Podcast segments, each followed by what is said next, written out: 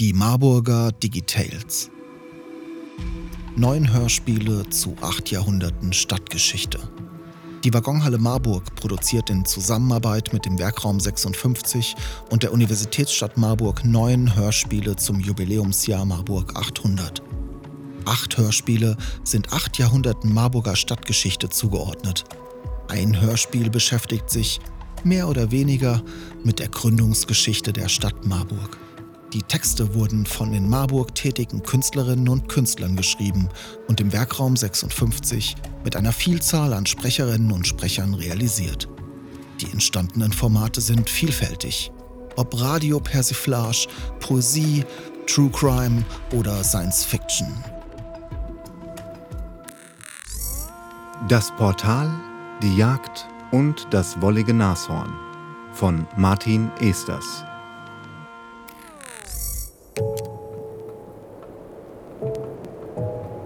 Was zuvor geschah. Die Gründungsgeschichte der späteren Stadt Marburg ist dreigeteilt. Erstens. Aus der Arche Noah, dem legendären Raumschiff, das alle 1000 Jahre über die Kontinente schwebte, um die Fortentwicklung von Flora und Fauna der nicht mehr ganz so jungen Erde zu dokumentieren, wurde im Jahr 24.789 vor Christus, kurz vor Weihnachten, eines von zwei Wollnashornpaaren geworfen. Man hatte sie versehentlich doppelt eingesammelt und der Platz im Raumschiff war beschränkt.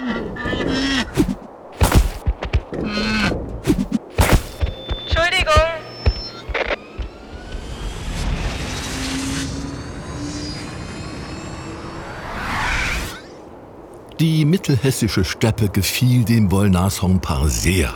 Es siedelte sich an, pflanzte sich fort und rannte viel in der Gegend herum. Es gab leckere Gräser und Kräuter, Büsche und Zweige. Die Wollnashornkinder liebten die hohe Leuchte in Ockershausen. Sie war eine wunderbare Rutschbahn in den langen Wintern und half die Zeit zu vertreiben, wenn die Tage dunkel waren. Die Steppe war schön. Zweitens. Eine steinzeitliche Jägerin verfolgt einen Traum. Der Traum, Der Traum ist ist wolkig, unklar, unklar, hat kaum hat feste kaum Form. feste Form. Die Jägerin, Die hat sich Jägerin von hat sich von ihrer Gruppe getrennt. Sie bahnt ihre eigene. Sie bahnt ihre eigenen Pfade. Kann man, Kann man allein, überleben? Für Monate, einige Monate, Einige Monate. vielleicht. Vielleicht. Darum kann Darum sie sich nicht kümmern. Der Traum, Der ist unklar. Und klar, zugleich. Doch der Reihe nach. Wir starten im Jahr 2222. Marburg feierte seinen 1000. Geburtstag als Stadt. Prösterchen auf die nächsten tausend Jahre.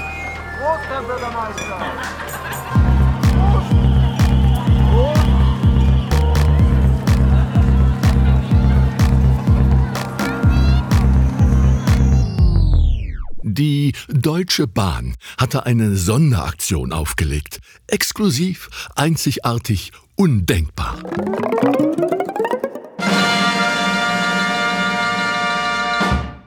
Böse Stimmen sagten, dass die Deutsche Bahn lediglich versuchte, ihre Statistik zu schönen. Weniger böse Stimmen sagten, dass die Deutsche Bahn ausgesuchten Kunden eine nie wiederkommende Chance gab. Und wir hatten ein Ticket, Caro und ich. Gregor, Mein Großvater und Caros Großmutter waren die dienstältesten Studenten der Universität Marburg mit 162 Fachsemestern meine Großmutter, und 164 Fachsemestern Gregors Großvater, und bekamen deshalb Ehrentickets. Da sie selbst zu alt waren, um mitzukommen, hatten sie uns die Tickets übertragen. unsere Reise begann am Marburger Hauptbahnhof auf Gleis 3.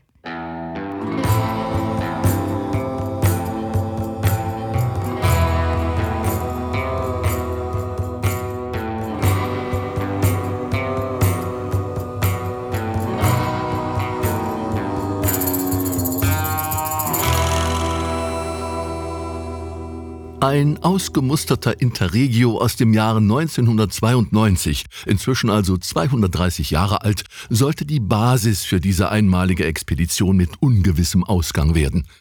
Der Kurzzug war vor einigen Jahren bei Aufräumarbeiten gefunden worden, nach dem Einsturz des neuen Lokschuppens auf dem Waggonhallengelände, nahezu unversehrt und offensichtlich regelmäßig gewartet. Niemand wusste, wie er dorthin gekommen war und wer sich so liebevoll um ihn gekümmert hatte. Ein idealer Zug also, um in die Vergangenheit zu reisen. Vergangenheit? Vergangenheit?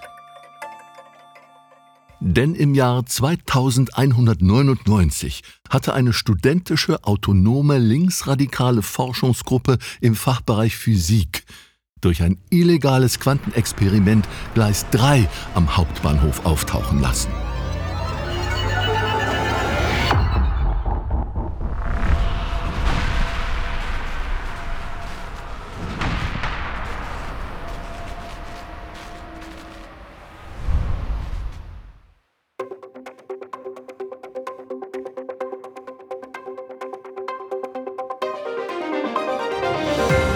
Marburg.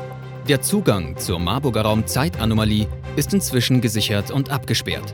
Für alle Neugierigen, er befindet sich in der Unterführung des Marburger Hauptbahnhofs zwischen Gleis 2 und Gleis 4. Bei den wenigen offiziellen Führungen heißt es Treppe hoch, links oder rechts, umgucken, staunen. Sich keinesfalls den elektrisch gesicherten Zäunen nähern. Das Erstaunliche, weder von den anderen Gleisen noch bei Drohnen oder Satellitenaufnahmen aus der Luft ist diese Anomalie sichtbar. Nur wenn man den Weg zu Fuß durch die Unterführung nimmt, kann man dieses Phänomen wahrnehmen. Wir empfehlen einen Besuch und raten gleichzeitig davon ab. Die studentische autonome linksradikale Forschungsgruppe wurde der Universität verwiesen und gründete danach ein leider erfolgloses Start-up für nachhaltig demokratischen Buchdruck. Ein leichtes, unwirkliches Schimmern und Wabern umgab die Anomalie. Nur einige Meter oberhalb der Treppenaufgänge waren wirklich sichtbar, bevor die Gleisstrecke auf beiden Seiten in eine Art Portal mündete. Emporlodernde Wirklichkeitsfragmente verschoben sich hier pulsierend und funkenschlagend nach Norden, nach Süden. Die ersten Neugierigen, die versuchten, sich einem der Portale zu nähern, wurden von einer unsichtbaren Kraft zurückgeworfen und hatten danach starke Verbrennungen in den Armbeugen und Kniekehlen und zudem starken Durst. Zügig waren die zuständigen Behörden da und sperrten ab. Ein internationales Marburger Forschungsteam wurde gegründet, das die Anomalie untersuchen sollte. Es ist inzwischen zwei Jahre her, dass Expedition MR-XL1 sich auf den Weg gemacht hat. Wir erinnern uns. Ein alter, für den Schienenverkehr umgebauter Mercedes mit allerhand wissenschaftlichen Vermessungsinstrumenten und zwei wagemutigen Mitgliedern eines Graduiertenkollegs des Fachbereichs Psychologie hatte sich auf den Weg gemacht. Der Mercedes gesichert mit einem Stahlseil, angetrieben mit einem abgeschotteten Quantenantrieb. Die Bilder sind um die Welt gegangen. Das quietschende Starten des Motors, das langsame Vordringen in das Portal, das plötzliche Fluppgeräusch, der Verbindungsabbruch zum Funkgerät, die plötzlich nachlassende Spannung des Stahlseils, die vergeblichen Versuche, den Mercedes zurückzuziehen, das verschmorte Stahlseilende und, unvergessen vor allem, der vergilbte Brief, der zwei Monate später bei Aufräumarbeiten in der alten eingestürzten Universitätsbibliothek in der Deutschhausstraße gefunden wurde und auf das Jahr 1765 datiert wurde.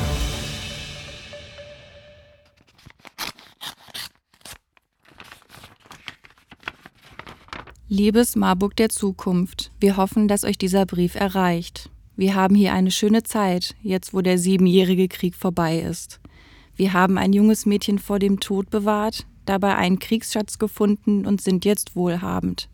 Einen Teil des Schatzes haben wir für euch in der Lahn versteckt. Viel Erfolg beim Finden. Eure Mercedes Portalfahrer. Der erwähnte Schatz wurde nie gefunden, aber das ist eine andere Geschichte. Wie verrückt muss man eigentlich sein, auch noch durch das andere Portal fahren zu wollen? Die Deutsche Bahn hatte genau das herausfinden wollen und Tickets für einen Sonderzug ausgeschrieben. Böse Zungen sagten, dass die Deutsche Bahn lediglich versuchte, ihre Statistik zu schönen. Und wir hatten zwei Tickets. Von zweien unserer jeweiligen Großeltern, wie bereits erwähnt. Fahrkartenkontrolle. Ah, Gregor und Caroline. Warum wollt ihr dieser Expedition beiwohnen?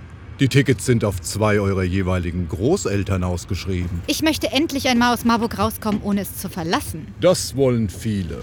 Eine Zeitreise scheint mir dafür das geeignete Mittel zu sein. Das ist eine gute Begründung. Du bist dabei. Und du, Gregor? Äh, ich bin scharf auf sie und will mit. Weiß sie das? Ja. Das ist eine gute Begründung. Du bist auch dabei. Yeah. Yeah! Erstens. Die Wollnashorn-Familie hatte Freunde und Feinde gefunden. Mittelhessen gab viel her. Da gab es Mammuts, Steppenbisons, Wildpferde, Löschschnecken, Riesenhirsche und den süßen Halsbandlemming. Doch auch der Mensch hoppelte schon umher und hatte Hunger. Zweitens. Die Jägerin hatte einen Ort gefunden, der sie ihrem Traum näher brachte. Den Traum, den sie noch immer nicht greifen konnte. Eine sanft bewachsene Anhöhe, eine wärmespendende Höhle, die sie in unermüdlicher Arbeit stets erweiterte. Sauberes Wasser, Beeren, Pilze, Nüsse, das eine oder andere Kleintier, das sie erlegte, ausnahm und über ihrem Feuer garte. Den Halsbandlemming ließ sie in Ruhe. Sie war nicht der einzige Mensch hier. Immer wieder zogen Jägertrupps von Norden nach Süden durch das Tal, machten Halt, zogen weiter, als würden sie vor etwas weglaufen. Zogen weiter, machten Halt. Zogen weiter. Ich machte Halt. Die Monate vergingen.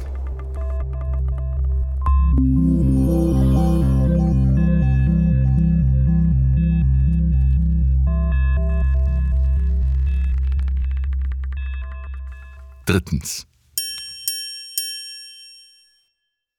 Wir fuhren durch das andere Portal auf Gleis 3, das die Mercedes-Expedition ins 18. Jahrhundert nicht genommen hatte. Richtung Süden.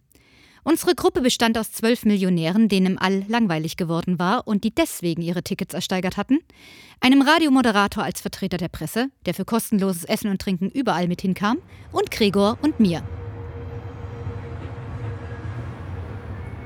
Caro, Ja, der Zug setzt sich in Bewegung.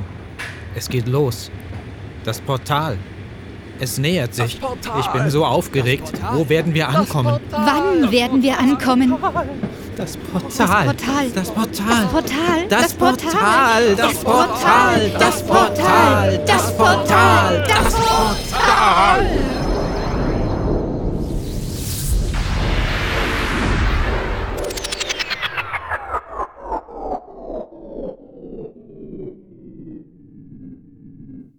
Die zwölf Millionäre starben während der Querung des Portals gemeinsam an einem Herzinfarkt.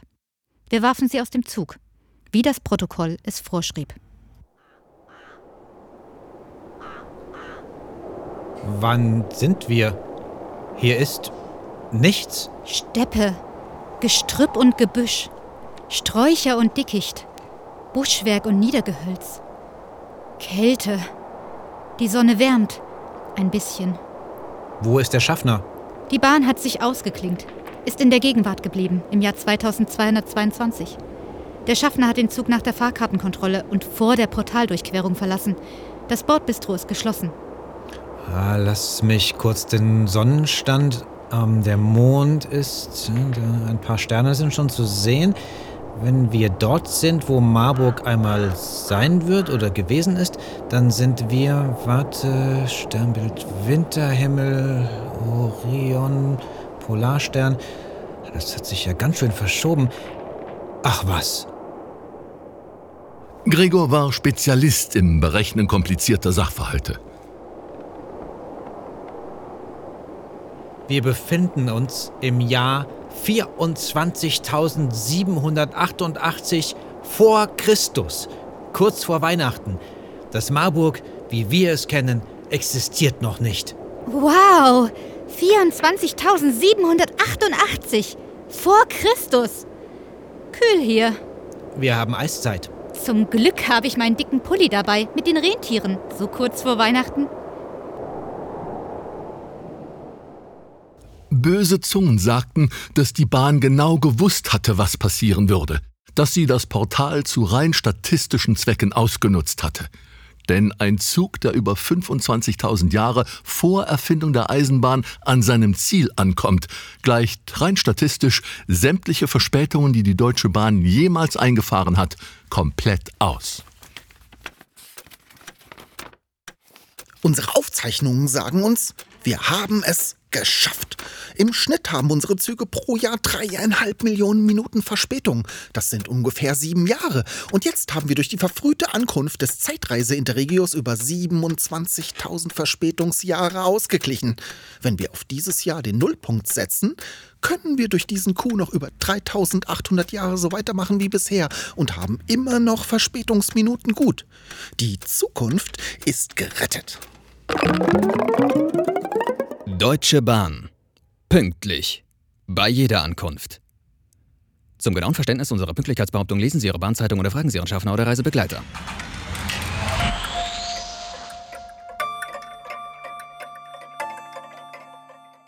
Woher wusste die Lahn, dass sie eines Tages durch Marburg plätschern wird? Woher wussten Regen und Wind, wie sie eines Tages klingen werden, wenn sie in vielen tausend Jahren den Torbogen beim Schloss durchpeitschen? Woher wusste der vereinsamte Baum, dass er umgefallen war, wenn niemand ein Foto davon in den sozialen Medien gepostet hatte? Um Geschichten zu erzählen, bedarf es einer klaren Vorstellung von Vergangenheit in Abgrenzung zu Gegenwart und Zukunft. Wobei sehr unklar ist, was klar bedeutet, denn niemand weiß, was Gegenwart bedeutet, wo sie herkommt und wie sie es schafft, sich so schnell in Vergangenheit zu verwandeln und gleichzeitig weiterhin anwesend zu sein.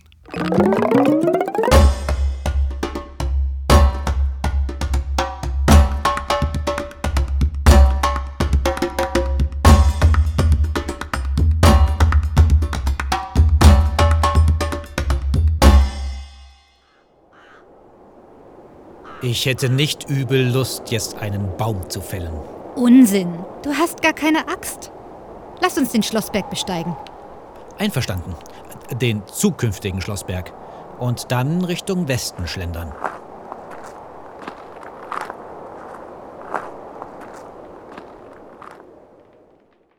Erstens.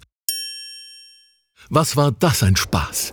Die hohe Leuchte war wieder einmal spiegelglatt und nach einem langen Spaziergang über den Roten Berg, einem entspannten Blick in die schneebedeckte Landschaft, ließ sich die Vorfreude nicht länger halten. Heißer und Juche, die Beine ausgebreitet und volle Kanne runtergerutscht mit wohligem, wolligem Grunzen. Das Wollnashorn war glücklich. Seine inzwischen alten Eltern hatten sich am Ortenberg zur Ruhe gesetzt und dort die Samen für eine religiöse Splittergruppe gesät. Die Geschwister waren in vier Himmelsrichtungen weitergezogen, um das überregionale Woll-Nashorn-Kontaktnetzwerk auszubauen. Weihnachten war nah, aber das wusste das Wollnashorn nicht. Ebenso wenig wusste es vom Jägertrupp, der unten auf es lauerte.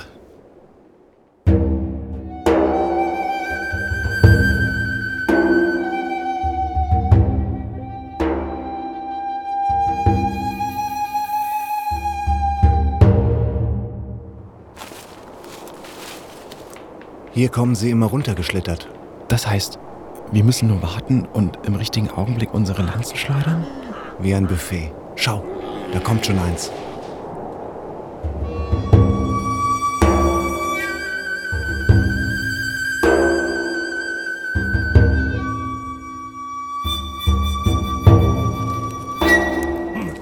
Ein steinzeitlicher Jägertrupp hatte sich für einige Tage in Ockershausen niedergelassen. Überrascht von der Kälte hatten sie die Reise nach Gießen unterbrochen, um sich an einem Feuer zu wärmen, die Vorratsbeutel aufzufüllen und die Moral der ganzen Truppe, die dürftig war, wieder aufzubauen, was nötig war. Ein Späher hatte die Wollnashorn-Rutschbahn entdeckt. Zweitens.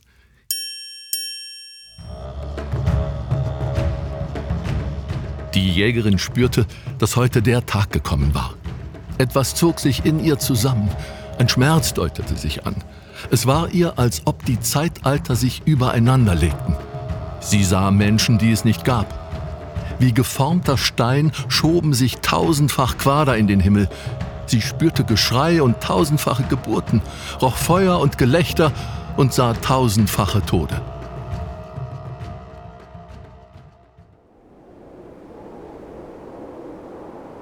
Seid ihr mir gefolgt?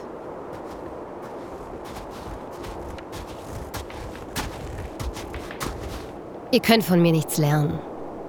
Ich bin Außenseiterin. Trampelt eure eigenen Wege, verbrennt mich, aber lasst mich in Ruhe.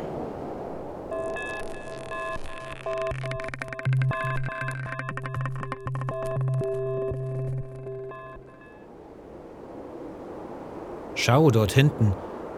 Einige Jäger, eine Ausgestoßene und ein rutschendes, glucksendes Wollnashorn und unser Radioreporter.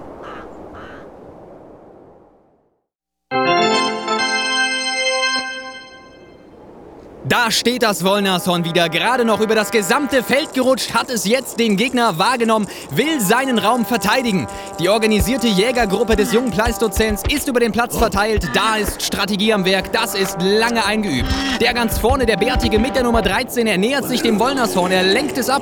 Die Nummer 8, der andere Bärtige, steht an der Flanke, jetzt nimmt das Wollnashorn ihn wahr, wendet sich ihm frontal zu. Die Nummer 8 nimmt die Lanze hoch, der Bartmann wirft, die Lanze fliegt, das Wollnashorn versucht auszuweichen. Es ist zu langsam, da ist es zu unbeweglich, da ist zu viel Masse im Spiel. Das Wollnashorn wird getroffen. Der Speer trifft einen Zentimeter unterhalb des Speichengelenks in das Oberarmbein, rattert durch den drei Zentimeter dicken Knochenmantel. Weiter geht's in den Schwammknochen, in den Markraum hinein. Und da bleibt er stecken, der Speer. Hier kommt er zur Ruhe. Was ein meisterlicher Wurf. Mensch, genauso wie es Eduard Jakobshagen beschrieben hat. Doch das Wollnashorn ist noch nicht am Boden. Es dreht sich, es schüttelt sich, die Lanze bricht einige Zentimeter über der Eintrittsstelle. Was für eine Kraft, was für eine Eleganz.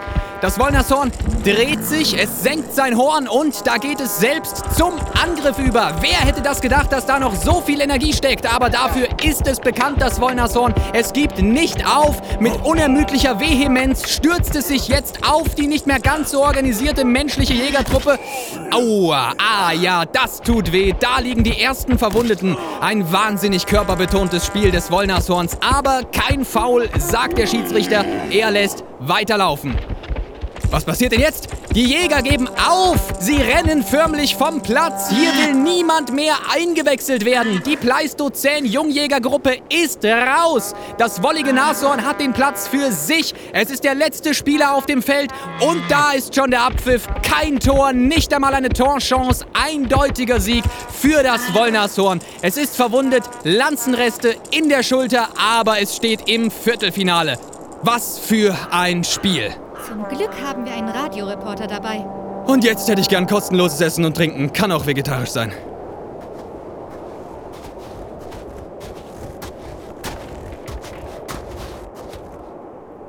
Caro, dieser Ort ist von Möglichkeiten durchtränkt. Lass uns Gleise legen. Hier möchte ich bleiben. Gleise von Norden nach Süden. Eins, 1a, 2, 4, 5 und 8. Gleise von Osten nach Westen. 3, 6 und 7. Irgendwann wird man einen Bahnhof um die Gleise herum bauen. Wir gründen die Stadt, aus der wir kommen. Und diesmal werden wir alles richtig machen. Ich baue die Stadtautobahn. Und ich kümmere mich um Seilbahnen und Tunnel. Der Brutalismus hat noch Luft nach oben. Ich baue eine Post. Und ich überlege mir ein Fertigteilsystem für universitäre Bauten. Funktional und schön.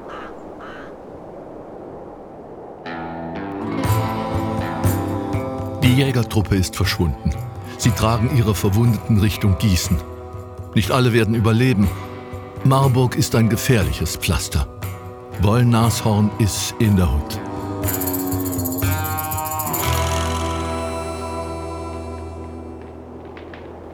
Hinter einem der Büsche bewegt sich etwas. Eine steinzeitliche Jägerin tritt hervor. Das verwundete Wollnashorn starrt sie an. Der Rest des abgebrochenen Schafts der Lanze ragt aus seinem Körper heraus. Die Jägerin geht langsam auf das Wollnashorn zu.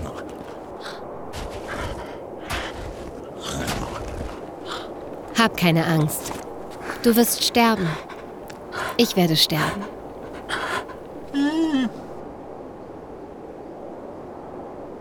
Jägerin, bleib bei uns. Wir versorgen dich. Und wir können Leute brauchen, die sich in der Steinzeit auskennen. Das ist unser Fortbewegungsmittel. Es ist eine Eisenbahn. Wir müssen allerdings schieben, es gibt noch keine Gleise. Bleib bei uns. Das ist ein feiner Zug von euch. Auf dieses Wortspiel haben wir lange hingearbeitet. Wir hoffen, es gefällt so gut, dass sich niemand die Frage stellt, warum hier zeitalterübergreifend alle die gleiche Sprache sprechen. Ich fühle mich sehr geehrt von eurem Angebot. Auch wenn ich nicht glaube, dass ihr hier überleben werdet. Ich kann nicht mit. Mein Traum sieht einen anderen Weg für mich vor. Ich werde mich um die Wollnashorn-Familie kümmern. Wir werden nicht überleben. Aber wir werden mit einer Idee sterben. Hast du sie verstanden, Caro? Nein, sie spricht ja auch eine ganz andere Sprache als wir. Ach, richtig, es ist ja Steinzeit. Was für eine Idee? Sie formt sich. Sie braucht Zeit. Aber hier ist der richtige Platz für Ideen, jenseits der Zeit.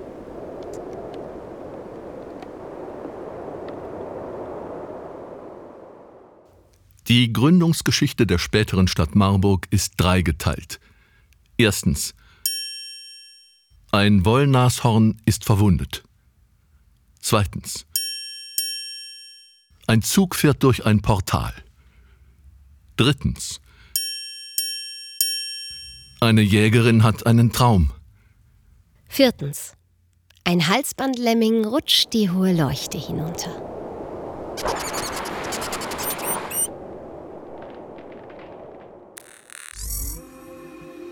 Die Marburger Digitales wurden gefördert von der Universitätsstadt Marburg Fachdienst Kultur und Kulturgemeinschaften Neustart Kultur, die Beauftragte der Bundesregierung für Kultur und Medien, Kulturstiftung der Länder aufgrund eines Beschlusses des Deutschen Bundestages.